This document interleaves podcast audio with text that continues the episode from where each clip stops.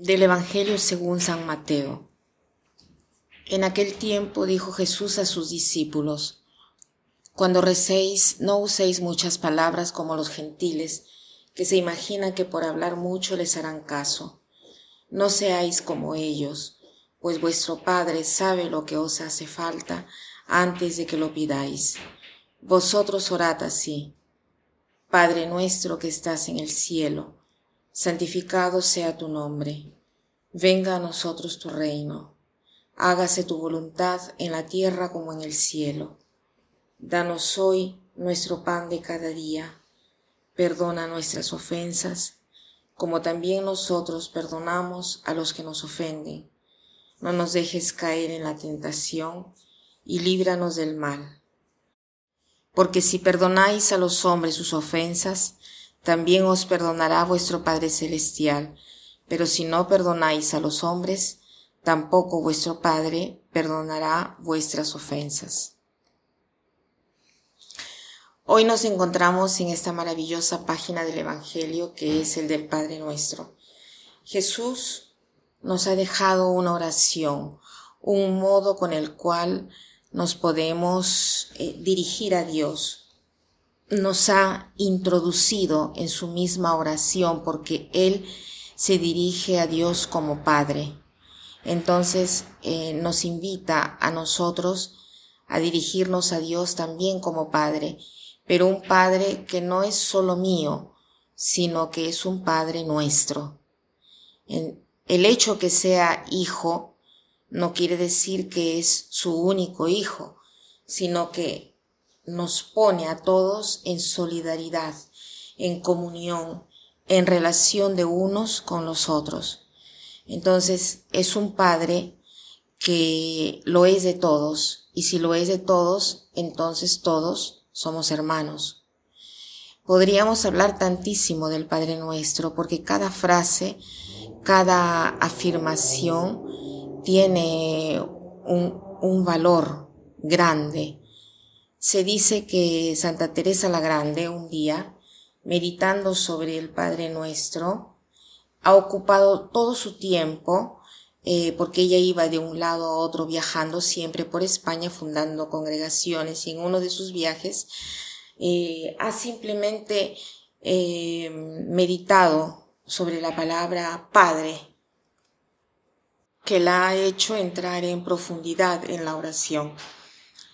Una cosa sola quisiera decir, la suerte que tenemos de poder llamar a Dios con este nombre. ¿Por qué? ¿Quién es el Padre? Es aquel que provee, aquel que protege, y es el que hace que la identidad de cada uno sea firme. Es aquel del cual nosotros venimos. Entonces, en nuestra relación con Dios debemos llegar a recordar que aquello que nosotros somos viene del Padre. Nuestra identidad viene del hecho que somos hijos de un Padre que nos ama, que nos ha deseado, que nos ha querido, que nos ha creado, que nos ha dado la, la existencia y que eh, no nos ha abandonado ni nos ha dejado, nos ha dejado solos a la deriva porque nos mantiene en la existencia y se ocupa de nosotros. Entonces, nuestra fe debería ser vivida en este acto de fe, que Dios es verdaderamente un Padre, aunque a veces algunos hechos de la vida parecen desmentir esta realidad. Nosotros sabemos que no es así, Y más agradecemos a Dios por las cosas buenas que tenemos, más estaremos en grado de ver la presencia de Dios como Padre, incluso en los momentos difíciles. De todo el Padre nuestro, al final habla del perdón, al punto que dice que si nosotros eh, no perdonamos, no podremos ser perdonados. O sea, el no perdonar crea una especie de, de, de bloco dentro de nosotros. No es que Dios no nos quiere perdonar para castigarnos, sino que el no perdonar crea una distancia entre el hermano y yo.